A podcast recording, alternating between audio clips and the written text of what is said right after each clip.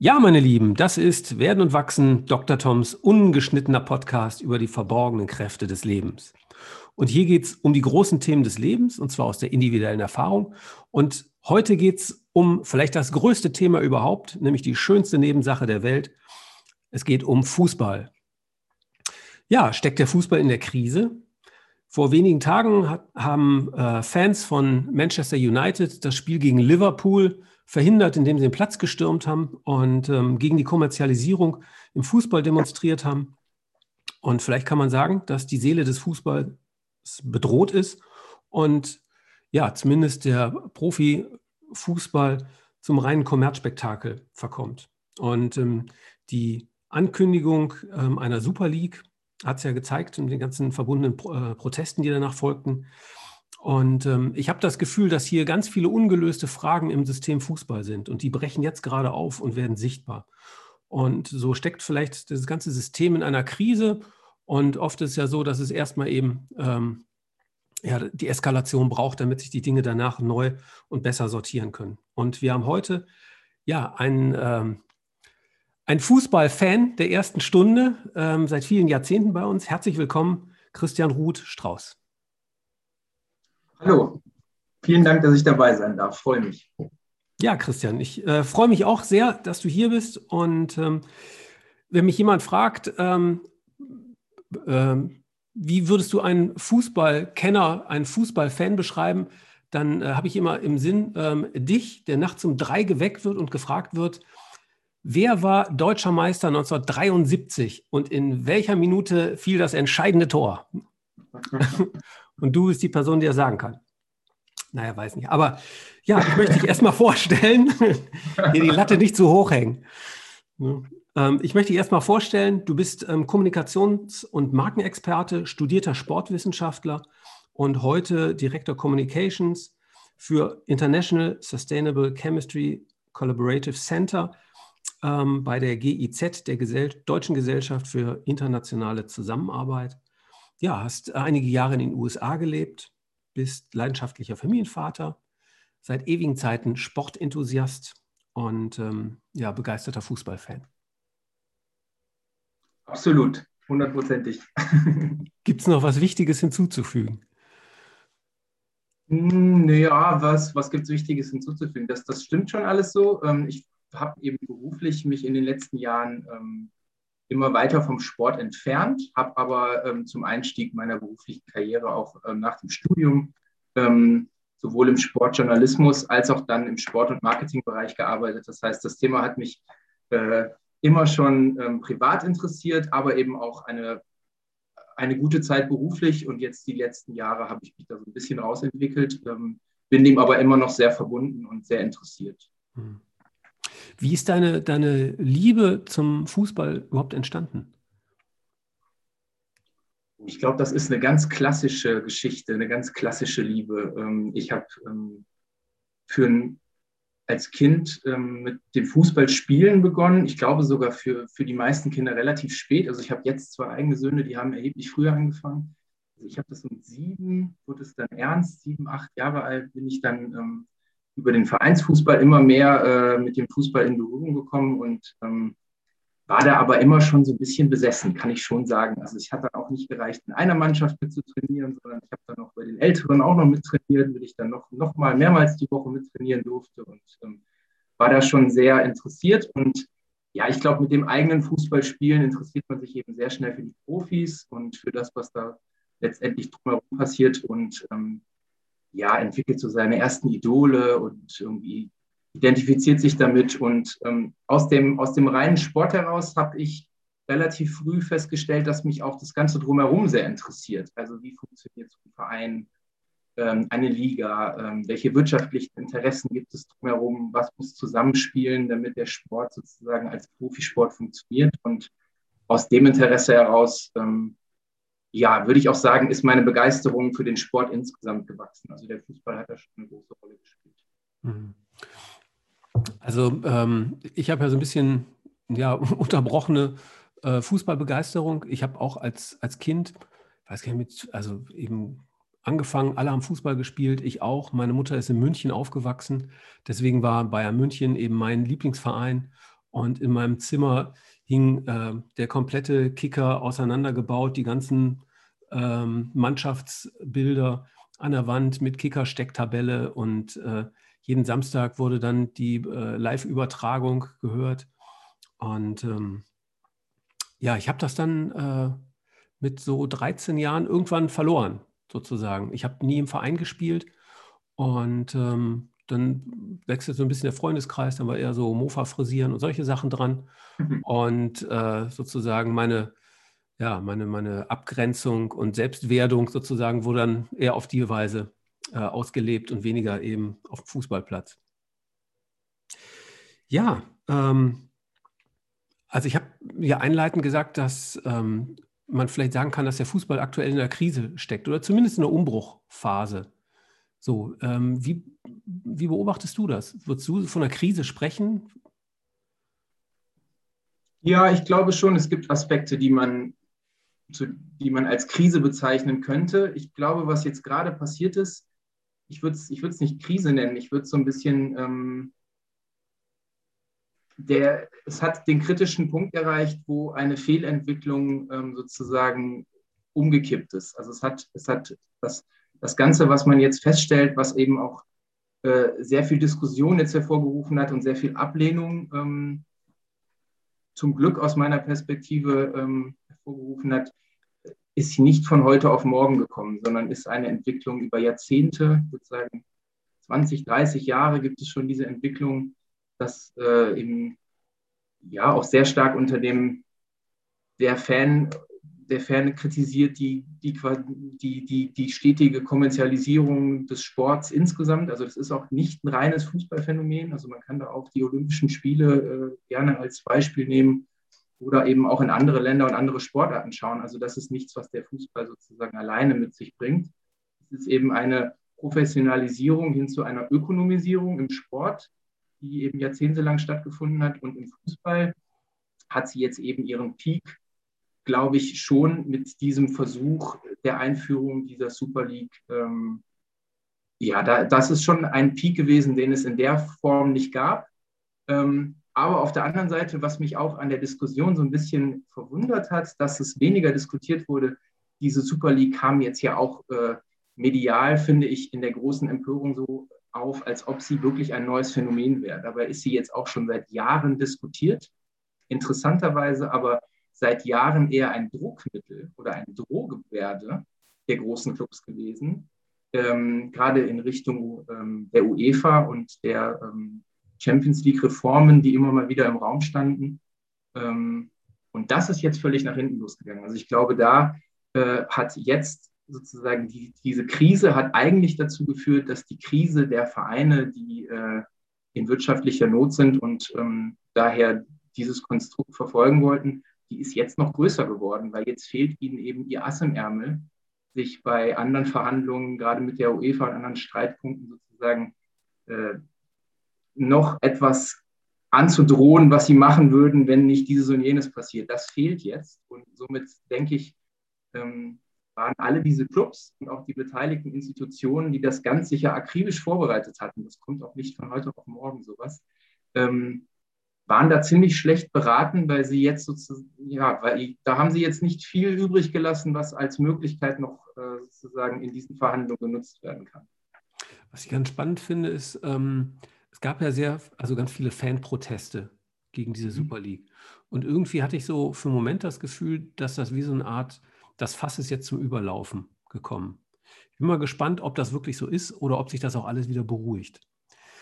Ähm, ich habe was Interessantes gelesen. Und zwar ähm, gibt es in, in, Dänemark eine Beratungsfirma, die heißt Red Associates. Und die haben wohl Fußballprojekte gemacht und haben einen Artikel dazu geschrieben und drei zentrale Thesen aufgestellt.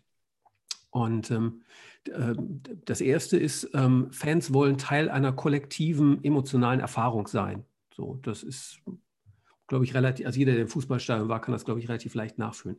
Das zweite, das fand ich total spannend, ist, ähm, dass zum einen ähm, eigentlich um, ähm, ja, oder der zweite Aspekt war, ähm, dass sich so, ich, ich sag mal, so in der Gesellschaft geht es ja sehr um ähm, sich durchsetzen und, und ähm, ja, ich sag mal, eigene Interessen durchboxen und diese ganzen Dinge. Und das gerade in der Fankultur geht es oft auf, um was anderes. Sich selber sozusagen ähm, zugunsten des Vereines, des Fanclubs zurückzunehmen, sozusagen. Da fast wie mütterlich, fürsorglich zu sein für die Dinge. Also Werte zu leben, die eigentlich sonst in der Gesellschaft ähm, gar nicht so, ähm, ja, ich sag mal, so zum männlichen Wirtschaften passen. Und die dritte These, das war besonders spannend. Ähm, da sagten die, dass die Fans durchaus verstehen, dass die Vereine alle auch eine kommerzielle Seite haben und da kommerziell professionell wirtschaften müssen. Dass es aber ähm, dann Konflikte gibt, wenn sie das Gefühl hätten, dass die Kommerzialisierung gegen die eigenen Werte, die die Fans vertreten, gerichtet ist. Und das ähm, kommt eben bei mir so an, als ob da wie so eine Art ähm, Kampf der Werte gerade stattfinden würde. Also die Werte, die der Fußball traditionell vertritt und Werte, die eigentlich Investoren traditionell vertreten. Und dass die gerade sozusagen Konflikt haben, diese beiden Pole. Ja, das kann ich, äh, kann ich, sehr, gut, kann ich sehr gut nachvollziehen und ähm, würde, ich auch, würde ich auch absolut bejahen. Ähm, ich finde in der, in der Wertediskussion ähm, immer einen Aspekt ein bisschen schwierig, denn ähm, ja, Fußball ist am Ende des Tages dann, oder der Profisport insgesamt, ist dann auch ein Geschäft. Und obwohl ich jetzt äh, mir fest vorgenommen habe, gar nicht hier äh, ähm, äh, Anwalt ähm, der quasi ökonomischen Entwicklung zu werden, finde ich aber auch, dass man diesen Aspekt irgendwie mit sehen muss. Also auch ein Fan möchte, dass sein Club erfolgreich ist. Auch ein Fan möchte ähm, sozusagen im Wettbewerb mit anderen Vereinen nicht zu schlecht dastehen. Und ähm, ich glaube, gerade Fans von großen Vereinen möchten auch, dass die Vereine haben auch eine bestimmte Erwartung an die Vereine. Und deswegen ist das schon auch ein Zusammenspiel. Und ich glaube, die große Kunst und die Aufgabe für die Verantwortlichen sowohl ähm, in Ligen als aber auch in den Clubs selber, ist diese wirtschaftlichen Interessen maximal zu vertreten und gleichzeitig Werte und Fannähe aufrechtzuerhalten. Also es gibt, glaube ich, Beispiele, wo man eben sieht, dass der, der Dialog mit Fans besser funktioniert und schlechter. Und ähm, ich glaube, da, wo der Dialog gut funktioniert, ähm, ist auch dieses Entzweien geringer. Und äh, das ist, glaube ich, die Aufgabe. Und ich glaube nicht, dass es eine reine Diskussion ist, die immer dann in diesen Topf sozusagen mit reingeschmissen wird, ob es, ähm, ob der Fußball oder die Fußballromantik aufrechterhalten werden kann in dem Moment, wo Geld dazukommt. Also ich glaube, diese Entwicklung gibt es schon viel länger. Und ähm, ich bin fest davon überzeugt, dass beides möglich ist. Man muss es eben auf eine Art und Weise machen, die alle Parteien sieht deren Bedürfnisse versteht. Und ähm, das Beispiel dieser Gründung der Super League habe ich jetzt sehr schöne Zitate äh, zu gelesen in den letzten Wochen, die in der Regel von Fanvertretern kamen, die einfach immer wieder herausgestellt haben, also das ist die maximale Entfremdung von uns Fans. Also in dem Moment Leute, die das, dieses Konstrukt ähm, entwickelt und befürwortet haben, haben dermaßen die Haftung zu der Basis verloren. Und ich glaube, das ist das, was äh, ähm, notwendig ist. Und in dem Moment, wo man das hinbekommt, ist auch beides nebeneinander, also kongruent möglich, ohne dass es einen Widerspruch ergibt. Also mhm. Lass uns doch mal diese ähm, Entfremdung, das mal so ein bisschen aufdröseln. Also was genau meinst du, wenn du von Fußballromantik sprichst? Fußballromantik. Fußballromantik hat ja ganz viele Aspekte. Also in der Regel ist etwas, wenn man über Romantik spricht, dann hat es eine alte, lange Tradition, eine Historie, eine große Geschichte. Und ähm, wenn man jetzt ein bisschen länger als 20, 30 Jahre zurückgeht, dann war eben so eine Identifikation als Spieler, als Trainer, als äh, viel größer mit einem Verein, würde ich behaupten, als sie dann heute oft ist. Das Geschäft war nicht so schnelllebig. Ähm, mittlerweile haben wir Transfermärkte für Trainer, ähm, unvorstellbar vor wenigen Jahren noch. Also da gibt es eben eine ähm, sehr dynamische Entwicklung, dass das ganze Geschäft äh, schnelllebiger wird und man ist auch nicht bei einem Verein seine ganze Karriere. Das gab es auch früher und ich glaube, dass diese, diese Fußballromantik schon aus, aus einer Zeit kommt, wo eben andere Entwicklungen um den Fußball drumherum stattgefunden haben und Fußballromantik heute wird eben immer, finde ich, in, unter diesem Aspekt diskutiert, dass, äh, dass sich, dass sich sozusagen aktive, sowohl Funktionäre als auch Spieler eben weniger mit ihrem Verein identifizieren, dass da weniger Leidenschaft und Herzblut dran ist und das typische Bild ist, man küsst das Wappen und äh, treue Bekenntnisse, man verlässt den Verein nicht, und dann kommt die gute Offerte und dann ist der Spieler weg und dann wird sofort über Fußballromantik und Fehlentwicklungen gesprochen.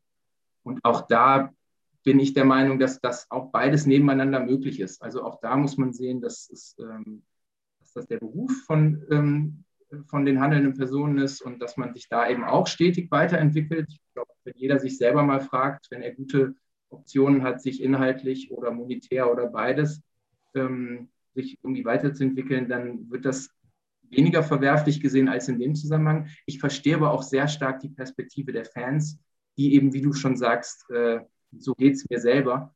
Ähm, da ist so eine hohe Leidenschaft und Identifikation mit dem, was man anfeuert, äh, wo man mitleidet, mitfiebert. Ähm, da erwartet man eben auch ein Stück mehr, als man das vielleicht auch in einem anderen beruflichen Kontext erwartet. Und das ist dann eben wieder diese ganz spezielle Beziehung, wo eben handelnde Personen sowohl wirtschaftlich als eben auch in diesem sehr leidenschaftlichen Umfeld äh, ähm, so wertekonform miteinander agieren sollten, dass beides eben möglich ist. Mhm. Also wenn ich so an Fußballromantik denke, dann fallen mir so Begriffe ein wie Gemeinschaft, ähm, äh, harte Arbeit, ähm, Leistung, ähm, Einsatz und Kampf, vielleicht auch sowas wie Mut. Ähm, ja, vielleicht so ein Stück weit auch Selbstaufgabe zugunsten eben des Teams. Diese mhm. ganzen Dinge. Ne? Und aus der Fanperspektive fällt mir noch was anderes ein, was ich unter Fußballromantik sehe. Also ich würde zum Beispiel das gerne ergänzen, um ähm,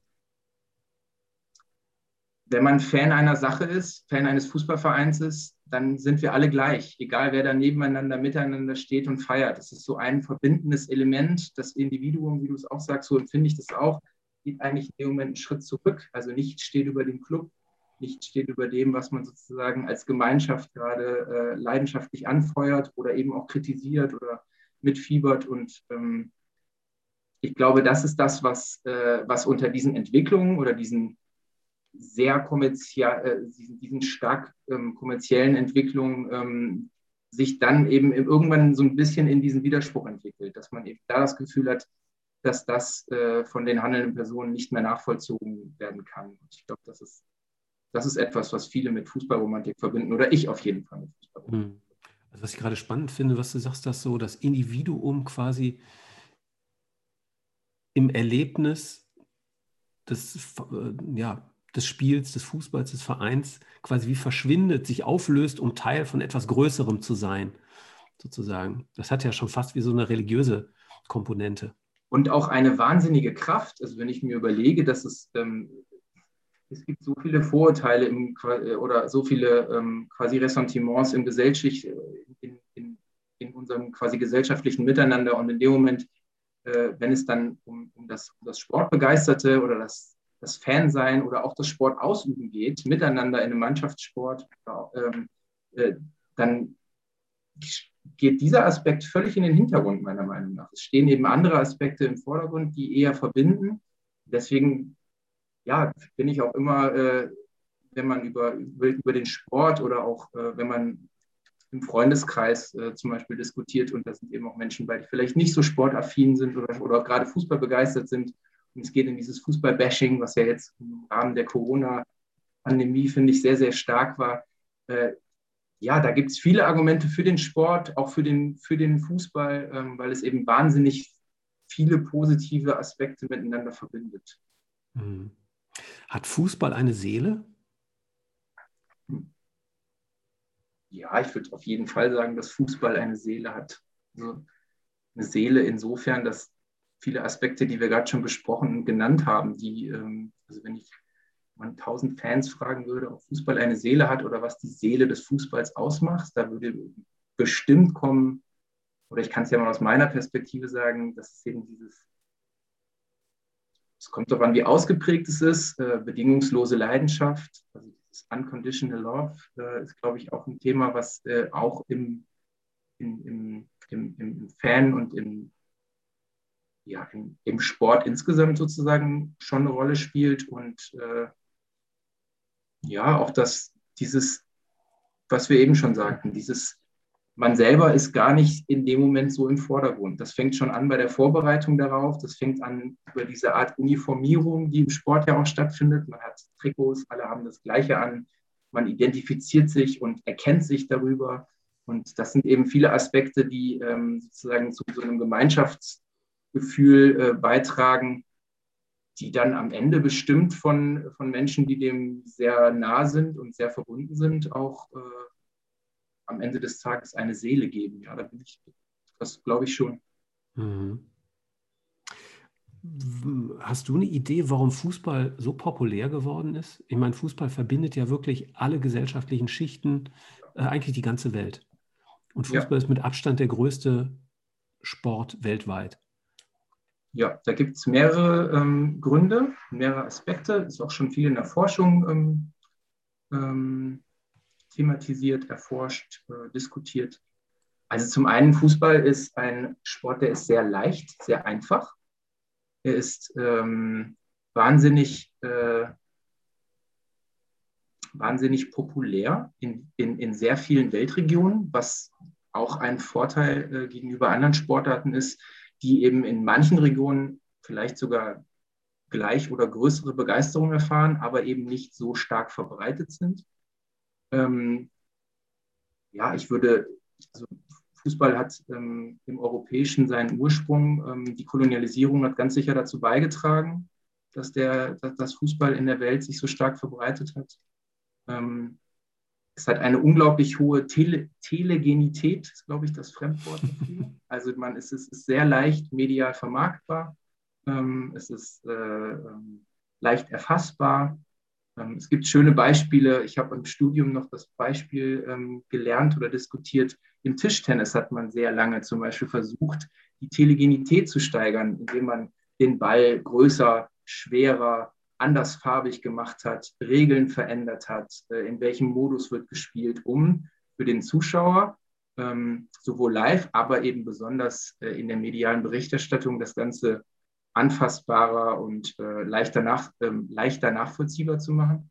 Und das ist im Fußball im Vergleich zu anderen großen Sportarten, die wahnsinnig große Medienreichweiten haben, nehmen wir amerikanische American Football, ist so viel komplexer, äh, so, so, viel mehr Regeln, die ähm, um den Sport und äh, ähm, im Sport und auch für den Zuschauer quasi notwendig sind, um den Sport in seiner ganzen Tiefe zu erfassen. Und der Fußball hat da den, den großen Vorteil, dass das Setup relativ einfach ist. Man kann natürlich in diesem sehr einfachen Setup sehr, sehr abstrakt, tief und äh, sehr viel Kenntnis agieren und nicht agieren. Also das will ich gar nicht sagen. Das ist eine dass es keine irgendwie intelligente Sportart ist. Aber die Grundvoraussetzungen, damit das sozusagen ein, eine, einer großen Masse zugänglich gemacht wird, sind im Fußball ideal. Hm. Sehr einfach. Wie siehst du denn heute so die gesellschaftliche Rolle ähm, der Fußballvereine? Also ein Sport, der so breit und populär ist und so verankert im gesellschaftlichen Leben ähm, die mhm. gibt eigentlich auch den Vereinen eine riesige Bedeutung. Ja, also ich finde gerade in dieser, ähm, in dieser Pandemie, ähm, wo es hier diese, diesen Satz oder diese Bezeichnung, dass die Pandemie das Brennglas für existierende, ähm, existierende Sachverhalte, im Guten wie im Schlechten, ist, äh, hat dann schon auch gezeigt, und das ist natürlich aus einer sehr äh, Sport- und Fußball Perspektive heraus. Ähm, das will ich, gar nicht, will ich gar nicht bestreiten, aber es hat eben schon gezeigt, dass es sehr vielen Menschen sehr viel gibt. Also gibt in dem Punkt, dass, äh, ähm, dass sozusagen eine, eine sehr, sehr große Zahl von Menschen in sehr vielen Ländern, ähm, für die ist es mehr als vergleichbar eine Serie oder einen Film zu gucken zu einer gleichen Uhrzeit über eine gleiche zeitliche Dauer. Es geht sozusagen sehr viel um Identifikation, um Herzblut, um Gemeinschaftsgefühle, um Leidenschaft, um Werte, um äh, sehr viele wichtige ähm, Aspekte. Und ich, ich bin persönlich davon überzeugt, dass die, ähm, das ist auch so eine gute Überleitung zu diesem vermeintlichen, zu dieser vermeintlichen oder zu dieser definitiven Fehlentwicklung, dass es sehr stark um kommerzielle Aspekte geht. Ich glaube, Fußballvereine könnten ihre Rolle viel größer denken und auch leben, als sie es aktuell tun. Also ich denke gerade in dem Bereich gesellschaftliche Verantwortung, es gibt so viele strukturschwache Regionen, ähm, zum Beispiel, die, äh, die, die, eine so unglaubliche Identifikation mit ihrem ähm, Fußballverein haben. Und dort ist an vielen Regionen, und das hat gar nicht nur, nur, mit, ähm, äh, nur mit quasi strukturschwachen Regionen zu tun, sondern insgesamt, da ist eine Identifikation mit, mit, mit, mit, mit dem Fußball und dem Fußballverein, dem Ansässigen, die geht weit über den Sport hinaus, meiner Meinung nach. Und daher gibt es da viele, viele Optionen und Möglichkeiten, die bisher noch kaum eine Rolle spielen. Vereine oder kennst du Vereine, die das schon gut machen oder wo du sagen würdest, die haben einen interessanten Ansatz? Ja, es gibt, es gibt unterschiedliche Vereine und, unterschiedliche Modelle. Also ich glaube, das naheliegendste, was jetzt ähm, wahrscheinlich den meisten einfällt, wäre jetzt zum Beispiel St. Pauli zu nennen, die eben das sehr politisch und äh, in, einem, in einem sehr speziellen Bild und in einer sehr speziellen Wertekultur äh, die Vereinsführung und die Fankultur betrieben haben. Es gibt aber auch, ähm, ja, es gibt auch andere Vereine oder es gibt auch andere Modelle. Also ich würde auch der HSV fällt mir immer ein als sehr kreativ äh, in dem, was alles um den Hamburger Sportverein sozusagen drumherum passiert. Es gibt äh, Fußballvereine, die sehr früh und sehr äh, ähm, kreativ ähm, wirtschaftlich versucht haben, aus der äh, Identifikation heraus ähm, quasi Geschäftsmodelle zu identifizieren und auch ähm, zu nutzen ähm, also Borussia Dortmund fand ich war da immer sehr, sehr, sehr, sehr früh und schnell dabei mit sehr vielen Sponsoren, sehr vielen eigenen Produkten, eigene Produkte zu entwerfen, gemeinsam mit Partnern. Aber es gibt auch Vereine, da lehne ich mich jetzt aus dem Fenster mit. Also auch zum Beispiel Liverpool, die jetzt sehr, sehr, sehr, sehr stark kritisiert sind, dadurch, dass sie gerade sportlich sozusagen ähm, weit entfernt sind oder beziehungsweise nicht klar sich für die Champions League ähm, qualifizieren, äh, wurde ja diesem Verein jetzt besonders viel Unmut in England entgegengebracht. Auf der anderen Seite hatte ich bis zu diesem Zeitpunkt, hätte ich Liverpool immer als Beispiel oder würde ich auch weiterhin machen, Liverpool als Beispiel nehmen, dass äh, es schon sehr intelligent und sehr stark ist, was man da mit You Never Walk Alone sozusagen drumherum an Mythos aufgebaut hat und auch wie viel Geschichte und Tradition an diesem sich unterstützten Arbeiterstadt. Also das ist schon, das geht schon weit über den Sport hinaus. Und ja, da mhm. gibt es viele Beispiele, ähm, in denen das schon gelebt wird. Ich denke, dass das in den nächsten Jahren noch immer größer werden wird und ein, ein Thema werden wird, was uns weiter, was uns weiter begleitet, dass Fußballvereine gesellschaftlich immer größere Rollen einnehmen werden. Da bin ich ziemlich fest von überzeugt. Also spannend finde ich das Beispiel St. Pauli, vielleicht weil ich es auch einfach so äh, ja, am, am, besten von dem, was du jetzt genannt hast, kenne. Ähm, da kann man ja wirklich sagen, dass St. Pauli wie für so eine Lebenshaltung fast steht. Und das ist eben ja, stark verbunden mit dieser ganzen, ich sag mal, linksalternativen Szene, die in dem Stadtviertel einfach rundrum ist und die irgendwann auch auf diesen Verein übergeschwappt ist. Mhm. Und ähm, ich, ja, also es gibt ja ganz viele äh, Leute, die tragen Totenkopf-Hoodies, obwohl die mit Fußball eigentlich gar nicht viel zu tun haben. Aber mhm. sie finden eben die Idee, die St. Pauli verkörpert, ne, mhm. ähm, mit einer gewissen Sozialromantik, ähm, die finden die einfach gut und bekennen sich dazu. Und ähm, ich meine, St. Pauli macht ja auch total viel mit integrativen Projekten und mhm. keine Ahnung, also ähm, so und dann kriegt Fußball, finde ich, eben wirklich so eine ja, Bedeutung, die weit über den Sport eben hinausgeht und die richtig ins Gesellschaftliche reinragt.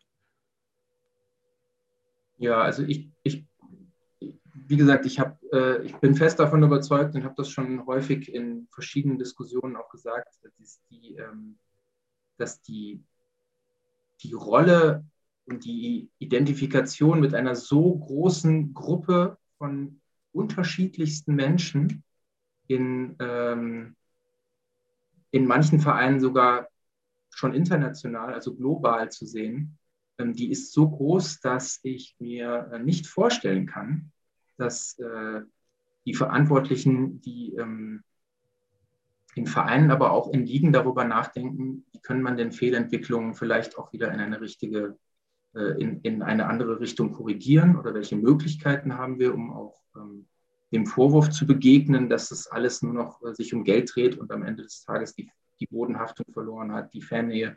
Ich bin mir sicher, dass in, in, in diesen Gedankenspielen und äh, sowohl auf ähm, Verbands- und Vereinsebene ähm, das zukünftig schon eine oder jetzt schon eine Rolle spielt und zukünftig immer, äh, immer mehr eine Rolle spielen wird.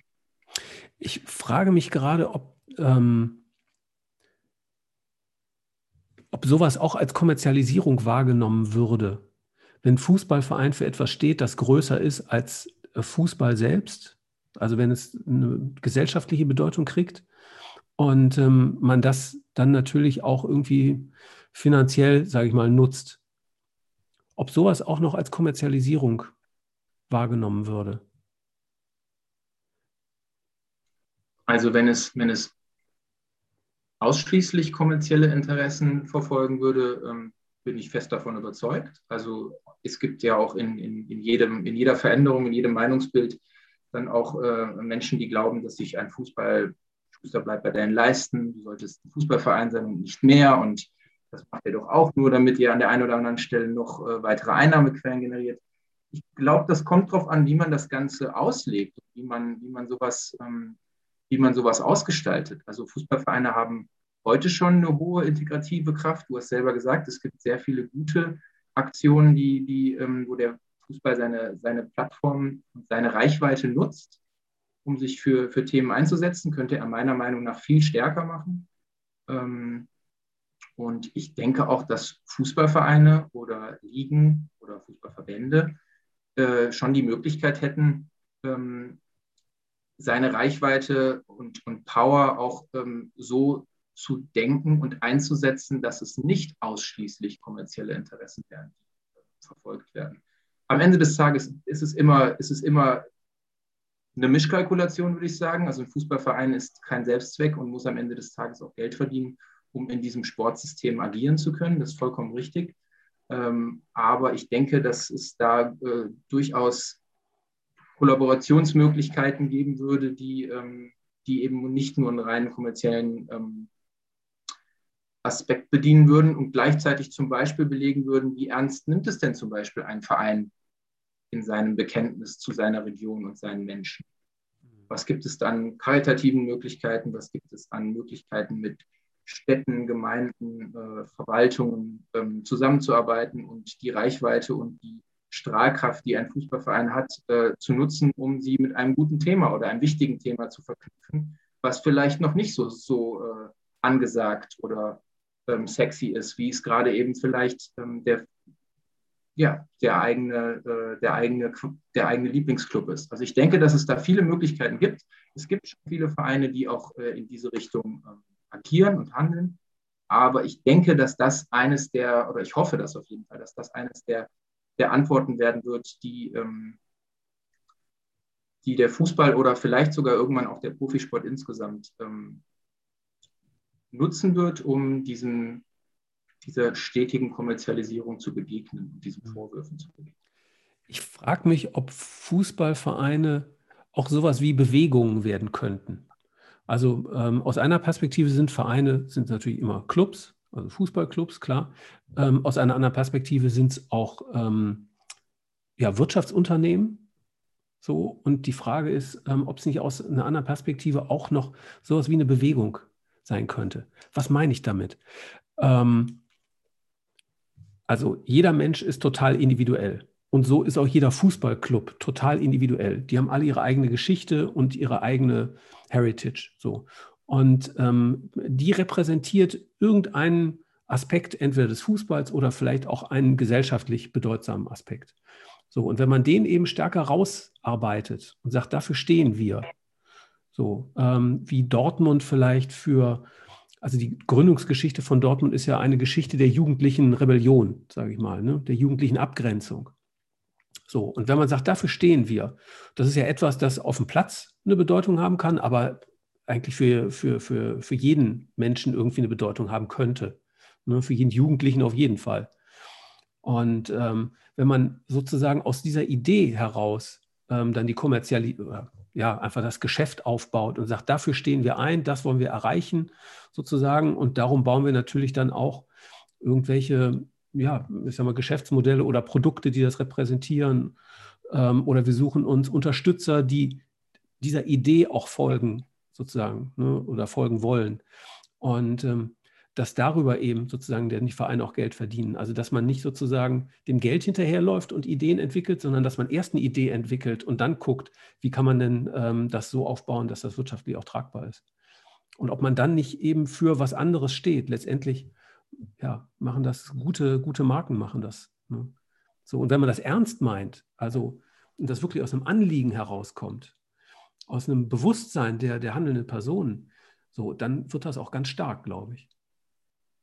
Ja, ich glaube, der, das ist absolut möglich. Der Schlüssel ist hier, ähm, es muss authentisch sein. Also es muss tatsächlich äh, glaubwürdig äh, sich einer Sache verschreiben und nicht, ähm, nicht das eben aus dem von hinten durch die Brust ins Auge Prinzip heraus machen, dass es eben am Ende des Tages sich dadurch nur eben abgrenzt und ähm, es doch am, nur um die daraus positiven Effekte im wirtschaftlichen Bereich sozusagen geht. Also ich bin fest davon überzeugt, dass das möglich ist und das ist ähm, ja auch das, was ich eben meinte. Also ich glaube, dass Fußballvereine oder ich würde gar nicht immer nur vom Fußball sprechen, sondern der Sport insgesamt und Fußball dann als eine der, der, der, der größten Sportarten der Welt ähm, eine unglaubliche Macht und Power hat, ähm, Themen, Inhalte zu bewegen und zu transportieren Menschen zu erreichen. Also ich, ich glaube, wenn, es, wenn, wenn, wenn, wenn Themen, die vielleicht wichtig, aber wenig Begeisterung finden, über diesen Aspekt diskutiert und äh, ähm, aufbereitet, ein, ja, seinen Fans und dadurch wieder sehr breiten Zielgruppen, sehr breiten Schichten zur Verfügung gestellt werden kann, sehr unterschiedlichen Menschen, ähm, dann hat das eine große Chance. Da bin ich fest von überzeugt. Fühlt sich fast so an, als ob der entscheidende Schlüssel dazu die handelnden Personen sind. Also ich habe in, äh, in einer anderen Episode schon mal ein Zitat von, von Ulf Brandes gebracht. Das ist, ähm, äh, ähm, der hat mehrere Bücher geschrieben und ähm, hilft Unternehmen so bei Transformationsprozessen. Und der sagt, der wahre Erfolgsfaktor im 21. Jahrhundert, menschliche Reife an den Schlüsselpositionen der Organisation. Und das finde ich passt hier auch total. Absolut. Das ist ein ganz, ganz starkes Zitat. Ähm, ja, ich glaube, da, da, da sind ähm, ist eben schon auch, also das, was wir gerade besprechen, könnte man, äh, wenn wir jetzt noch eine, eine, dritte Person in diesem Gespräch hätten, die das alles völlig ähm, ähm, ja, vielleicht nicht, nicht, nicht nachvollziehen kann, den Gedankengang oder eben auch überspitzt sagen würde, wovon redet ihr eigentlich? Wir reden hier von einem Fußballverein. Wir müssen jetzt die Welt verbessern oder retten oder irgendein Thema beschreiben. Da sollen Leute Fußball spielen. Ich möchte mich begeistern dafür. Und also diese Stimmen kann es bestimmt auch geben, dass das man etwas was nicht so groß ist. Ich glaube aber, dass das gar nicht dem anderen widersprechen muss. Also ich glaube schon, dass man ähm, auch aus seiner Verantwortung heraus, dass man vielleicht so populär und groß geworden ist, aus einem traditionellen Bild heraus, man ist gewachsen, man erreicht so und so, und so viele Menschen. Und ähm, es gab ja auch die Entwicklung in den letzten, würde ich sagen, 10, 20 Jahren, in der es ja immer hieß, also Sport und Politik, das soll nicht, der Sport sollte nicht oder der Fußball sollte nicht politisiert werden oder man soll keine Stellung beziehen. Und auch wenn das immer noch nicht so weit äh, ähm, vollzogen ist, wie ich mir das an manchen Stellen wünsche, ähm, hat, dieser, hat diese Entwicklung definitiv stattgefunden und, und wird auch weiterhin stattfinden. Also Aspekte aus dem Kommerziellen heraus, die, äh, die, die, die, große Diskussion über äh, ähm, die WM-Vergabe nach Katar und vorher nach Russland und ähm, aus welchen Gründen ähm, in FIFA und UEFA wie agiert wird. Äh, das sind viele gemeinsame Aspekte, die dann auch aus dem Ursprung, von dem wir jetzt kamen, also die Gründung des der Super League, also sehr wirtschaftlich getrieben. Und ich glaube aber, dass in diesen, diesen ganzen Fehlentwicklungen man ja auch feststellen kann, dass, dass es eine große geschlossene Gruppe ähm, auch gibt und eine große Stimme, die sich gegen diese Fehlentwicklung ähm, positioniert und auch vergreift. Und die WM-Vergabe nach Katar. Ähm, da verbinden sich wieder ähm, Gruppen miteinander, die sich sonst gar nicht verbinden würden, die sozusagen für den Fußball insgesamt einstehen und sagen, dass, dass, dass man das nicht unterstützen sollte und dass man die WM boykottieren sollte. Und das heißt, diese Vermischungen von dem Fußball hin zu etwas Größerem aufgrund von Reichweite und Möglichkeiten, etwas zu verändern, etwas zu bewegen, Botschaften zu kommunizieren, die ist gigantisch, dadurch, dass der Fußball so groß ist. Und daher denke ich auch, habe ich eben schon mal gesagt, dass äh, diese Entwicklung auch aufgegriffen werden wird, weil es eine sehr naheliegende ist, um sich auch dem, um sich dem, um dem Vorwurf zu begegnen, dass es am Ende des Tages nur noch um Geld geht und um nichts anderes mehr. Und ähm, ich glaube, dass viele handelnde Personen im Sport insgesamt, ähm, dass es denen nicht nur ums Geld geht, auch wenn es vielleicht an der einen oder anderen Stelle so aussieht. Und um das aber glaubwürdig zu vertreten, ist es eben meiner Meinung nach auch ähm, notwendig, ein Umdenken in den Aspekten ähm, voranzubringen, dass das dann eben auch außerhalb der wirtschaftlichen Interessen denkt und handelt. Mhm.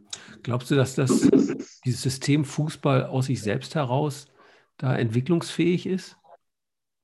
Oder braucht es dafür neue Leute? Also es gab einen, einen, schönen Satz, den ich gelesen hatte äh, in den letzten Wochen auch aus der Fanszene heraus. Also wenn man eins an der, an der, ähm, an der Entwicklung der Super League und der, dem Versuch, diese dann auch letztendlich zu gründen und nicht nur ein theoretisches Konstrukt zu lassen, wenn man eins daraus gelernt hat, ist, dass der Markt es nicht alleine regelt. Also dem Fußball sich selbst zu überlassen, ist sozusagen mit diesem Tag, an dem das verkündet wurde, dass es stattfinden soll und wird, ähm, an dem Tag ist das widerlegt worden. Also dass man es sich selbst überlässt und den Marktentwicklungen überlässt. Und ähm, da hat sich dann schon gezeigt, dass äh, die Branchengrößten, oft sehr schuldengetrieben, aber trotzdem die Branchengrößten ähm, wirtschaftliche Interessen über alle anderen Interessen gestellt haben. Und das ganz klar. Also da gibt es auch, glaube ich, keine zwei Meinungen und auch nichts dazwischen. Und daher glaube ich nicht, dass äh, dass sich das von alleine regelt.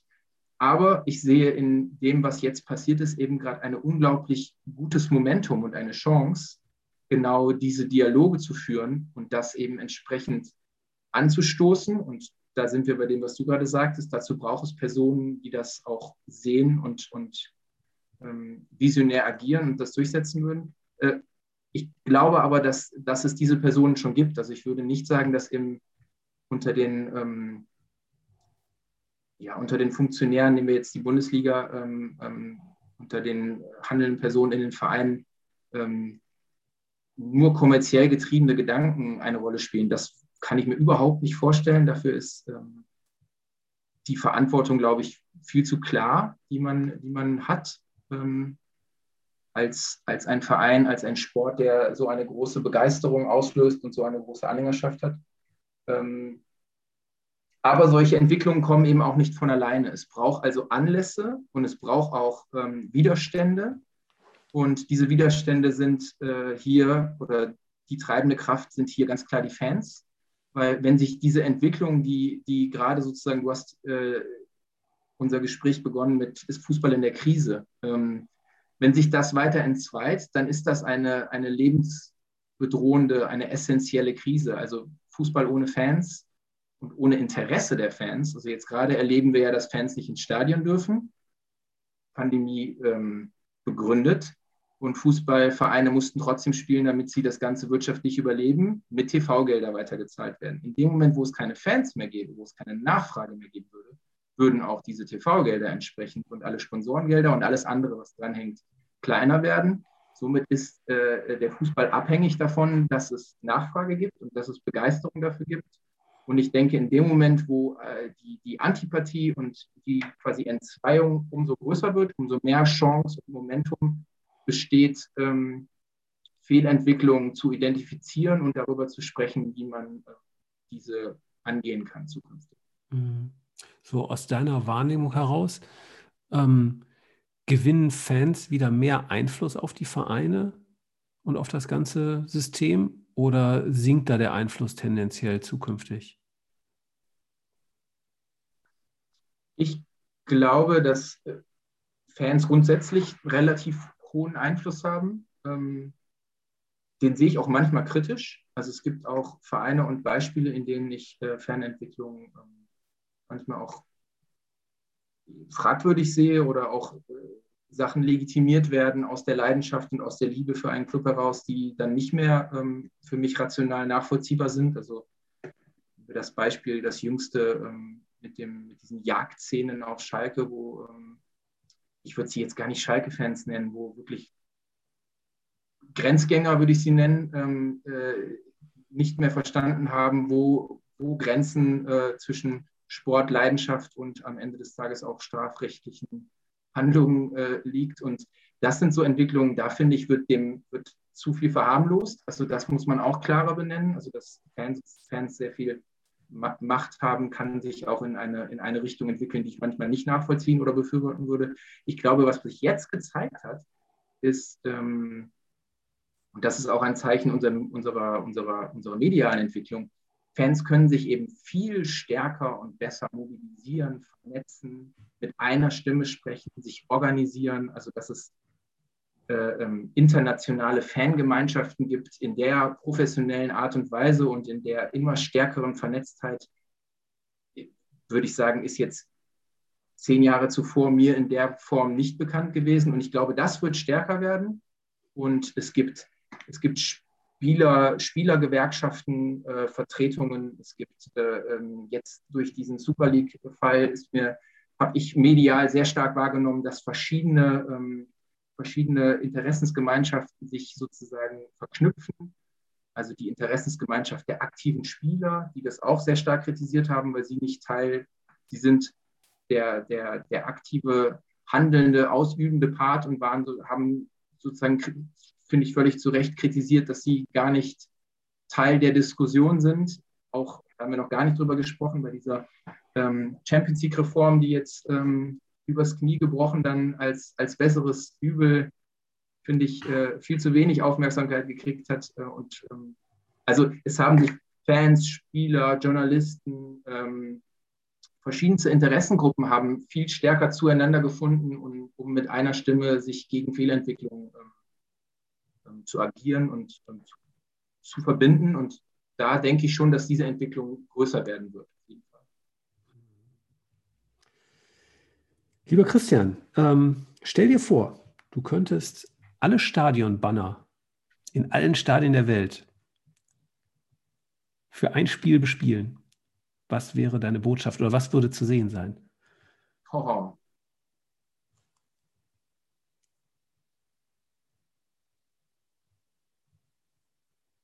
Das ist eine schwere Frage, weil sie, also natürlich fallen mir sofort äh, irgendwelche eher philosophischen Aspekte wie äh,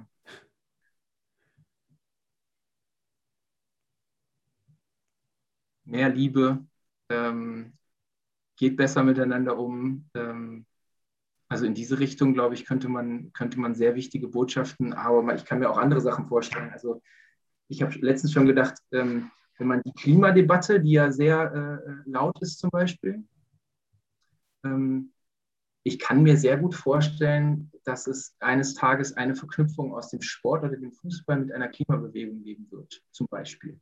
Gibt es in der Form noch nicht. Und ähm, ich glaube, Fußball und der Sport insgesamt tut sich da aktuell noch schwer mit, weil sie eben aus aus Klimagesichtspunkten zum Beispiel nicht wirklich äh, Vorbildfunktionen haben an vielen Stellen. Aber ähm, ein Thema der jungen Mensch, also quasi ein Thema, das äh, durch, durch die Jugend immer, immer stärker und immer lauter wird, ein ähm, unvermeidlich wichtig, also ein, ein Thema, an dem keiner vorbeikommt. Und dann wiederum die Aspekte, die der Sport eben mitbringt, dass es eben wahrscheinlich ein, dieses Thema zum Beispiel auch äh, in, in, in Köpfe und an, an Menschen hinan, äh, ähm, herantragen könnte, die sich vielleicht aus ihrem sonstigen Weltbild heraus weniger damit identifizieren würden. Also ja, ich kann mir gute, äh, wichtige Botschaften der Welt oder unserer Zeit, könnte ich mir einige vorstellen. Und, ähm, der Effekt wäre riesig. Also es gibt ja äh, Antidiskriminierungskampagnen von der UEFA oder anderen ähm, Verbänden schon, die das auch schon in Teilen gemacht oder versucht haben zu machen. Ich glaube, die, äh, die Möglichkeiten, die man durch dieses Fußballübergreifende hätte, wären gigantisch. Ja. Also es ist äh, spannend, was du gerade sagst mit Verbi der Verbindung von äh, Fußball und äh, Nachhaltigkeit und, und äh, ich sag mal, ähm, Klimaschutz und solchen Dingen. Ich habe ähm, letztes Wochenende zum ersten Mal von den Forest Green Rovers gehört. Das ist ähm, die Vereinten Nationen zeichneten ähm, den Club 2018 als ersten klimaneutralen Fußballclub der Welt aus. Der Club ist vegan. Die verwendeten Trikots bestehen aus Bambusfasern, die Bratwurst im Stadion aus Tofu. Der Energiebedarf wird vollständig aus erneuerbaren Energiequellen gedeckt. Findet man bei Wikipedia dazu. Super. Großartig. Ich habe letztens, äh, muss ich es ganz kurz ich, dann kann ich das sogar sagen. Ich habe letztens auch was äh, absolut Verrücktes gelesen, nämlich dass ein Fußballverein seinen ersten Climate Justice Officer hatte. Oh, spannend. Sean, Sean McCabe. Mhm. Und äh, der Fußballverein war, wenn ich es richtig in Erinnerung habe, ein, ein irischer. Mhm. Äh, genau, in der Nähe von Dublin. Bohemian FC ähm, fand ich auch sehr spannend. Also, dass es das erste Mal sozusagen da eine, eine offizielle Verknüpfung gab. Ähm, und ja, wir kamen hier von der Frage, wenn man die Möglichkeit hätte, Fußball vereinsübergreifend alle Stadien sozusagen mit einer Botschaft zu belegen. Das wären Möglichkeiten, äh, also warum macht man sowas nicht über eine ganze WM, man, wo man sozusagen eh schon eine Weltöffentlichkeit hat und wo es auch Möglichkeiten gibt, sowas zu tun. Also ich, ich glaube, dass in diese Richtung viel passieren wird. Also auch was vielleicht jetzt noch als nicht wahrscheinlich oder absurd für den einen oder anderen klingen kann. Ich glaube, dass diese, äh, dass, dass sich viele schlaue Menschen schon damit auseinandersetzen, ähm, wie man diesen Fehlentwicklungen begegnen wird. Mhm. Also jetzt gerade, wo wir über dieses Thema so sprechen, auch jetzt äh, hier mit dem Club und dem du gerade genannt hast, ähm, also ich glaube, ich fände es super, wenn es viel mehr Vielfalt geben würde. Äh, ich hoffe, dass äh, solche Sachen nicht einfach nur so Stilblüten sind, sondern dass es davon viel, viel mehr geben wird. Und dann sind das ja auch Dinge, die Seele haben, die eine Idee verfolgen. Und ähm, ja, dass solche Sachen einfach viel mehr Öffentlichkeit kriegen und, und Wahrnehmung. Ich glaube, da steckt ein richtiger Wert drin. Sowas würde ich mir wünschen. Ja, mehr Vielfalt, mehr, mehr Seele sowieso. Ja. Und, äh, ja, und ich glaube, das eine würde dem anderen gut tun. Es wäre ein Kreislauf. Also es würde sich gegenseitig befruchten. Also das, was sozusagen, wo man jetzt sich versorgt, dass eine Nachfrage für, äh, für, ein, für ein Produkt, also für Fußball, für den Sport insgesamt, dass das in eine Schieflage geraten könnte, dass sich Entwicklungen sozusagen äh, weiter verschlimmern und dass sich ähm, Fans und, und der kommerzielle Fußball voneinander entfernen. Ähm, dem zu begegnen, indem man gesellschaftlich ähm, quasi relevante Aspekte mit dem Fußball und dem Sport verbinden würde, würde gegenseitig, also auf beiden Seiten positive Effekte mit sich bringen. Und daher ähm, ja, bin ich auch fest davon überzeugt, dass es in diese Richtung Entwicklungen geben wird. Wir leben ja in einer Zeit der super Transformation gerade. Nochmal jetzt befeuert auch durch Corona. Ähm, und ich in, in, in einer Zeit, wo sich so viel, so schnell ändert, gibt es ein wahnsinniges Bedürfnis nach Dingen, die geerdet sind, die verwurzelt sind, die Bestand haben, weil wir einfach völlig den Halt verlieren, wenn sich alles rundherum ändert. Und ich glaube, das ist zum Beispiel etwas, das Fußballclubs, gerade die Traditionsclubs, ähm, sehr gut auch bieten können, weil die eben historisch für etwas stehen. So, und ich glaube, dass da eine Riesenchance ist. Ja, absolut. Also ich, ich glaube, alles, was ähm, oder vieles, was, was eine, eine sehr lange Tradition hat, ist, äh, in einer, in, in, in einer immer schnelllebigeren Zeit, mit immer schnelleren weiteren Veränderungen, ähm, glaube ich, besonders reizvoll. Und gleichzeitig würde ich aber auch sehen, dass alles, was besonders viel Tradition hat, ähm, sich diesen Rahmenbedingungen aber auch also anpassen muss. Also Veränderungen finden auch dort statt, wo viel Tradition ähm, ja existiert. Und ich glaube, wenn man das schafft, miteinander zu verbinden, also Tradition und Werte aufrechtzuerhalten und ähm, diese auch zu betonen und zu leben und gleichzeitig aber doch offen zu sein für Veränderungen und das nicht als Gegensatz zu sehen. Ähm, das ist auch ein Aspekt, den wir heute schon einmal besprochen hatten, also diese Fußballromantik, die wird eben oft in diesem, in diesem Entweder-Oder-Konstrukt ähm, diskutiert und ich glaube, dass äh, das nicht sein muss. Also man kann durchaus äh, viel Tradition mit sich bringen und die positiven Effekte nutzen und trotzdem offen für, äh, für Neues und für Veränderungen sein. Und ähm, da gebe ich dir hundertprozentig recht, da, da steckt ganz viel ähm, Kraft. Mhm. Schön, ein schönes Schlusswort. Vielen Dank, lieber Christian. Ähm, Finde ich ein ganz spannendes Gespräch. Ich habe ähm, ganz viele neue Aspekte auch mitgenommen. Und ähm, ja, äh, danke dir dass du hier mit im Gespräch bist. Herzlichen Dank. Hat mir, hat mir sehr viel ähm, Spaß gemacht und ähm, ähm, immer wieder gerne. Super, alles klar. Ja, euch da draußen auch, ähm, genau. Ähm, ähm, ich hoffe, ihr habt, äh, habt, auch einiges mitgenommen und hoffentlich war es zumindest eine gute Unterhaltung. Und ansonsten mehr Seele, mehr Freude, mehr Vielfalt brauchen wir alle. Bis zum nächsten Mal.